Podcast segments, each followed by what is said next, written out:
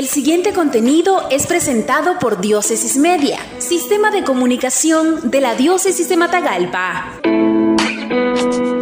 Quien lesiona los derechos humanos lesiona los derechos divinos, dijo Monseñor Rolando José Álvarez Lagos, obispo de la diócesis de Matagalpa y administrador apostólico de la diócesis de Estelí, en la festividad de Santa Clara en el monasterio de Santa Clara de Asís, en Ciudad Darío, la mañana del miércoles 11 de agosto 2021.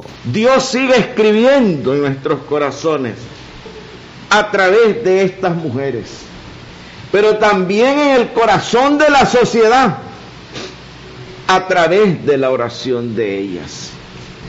El mundo esto no lo sabe, la sociedad esto no lo sabe, no lo entiende, pero es desde esta contemplación personal y comunitaria de la espiritualidad de las clarisas de Santa Clara he dicho que donde después de los sacramentos se sostiene el mundo y sostienen a nuestra Nicaragua, nos sostienen en la esperanza, nos sostienen en la libertad que a nosotros nos da el ser hijos de Dios, porque no hay nada ni nadie que nos pueda quitar la libertad interior que nos da el ser hijo de Dios. Por eso la libertad no es solo un derecho humano, es un derecho divino. Y por eso es que quien lastima la libertad no está lastimando solo los derechos de los seres humanos, está lastimando los derechos de Dios. Esa libertad interior.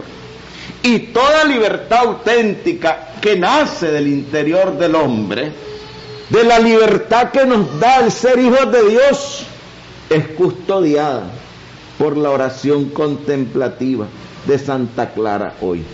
Y quisiera finalizar diciendo que estas tres virtudes y gracias hieren, hieren directamente el espíritu mundano. La radical pobreza destituye del trono de los soberbios a los ambiciosos, los destituye. La contemplación contradice para transformar el mundanal bullicio. Y la humildad destrona a los poderosos. Que Santa Clara siga intercediendo por las hermanas clarisas y por cada uno de nosotros para que desde nuestra propia vocación y misión a la que hemos sido llamados y convocados por el Señor, seamos hombres y mujeres también contemplativos, que vivamos cada uno de acuerdo a esa vocación y misión, la radical pobreza y la auténtica humildad, para gloria del Padre, del Hijo y del Espíritu Santo.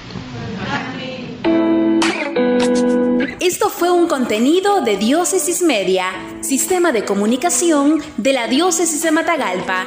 Síguenos en nuestra página web www.diócesisdematagalpamedia.org o en el Facebook de Diócesis de Matagalpa.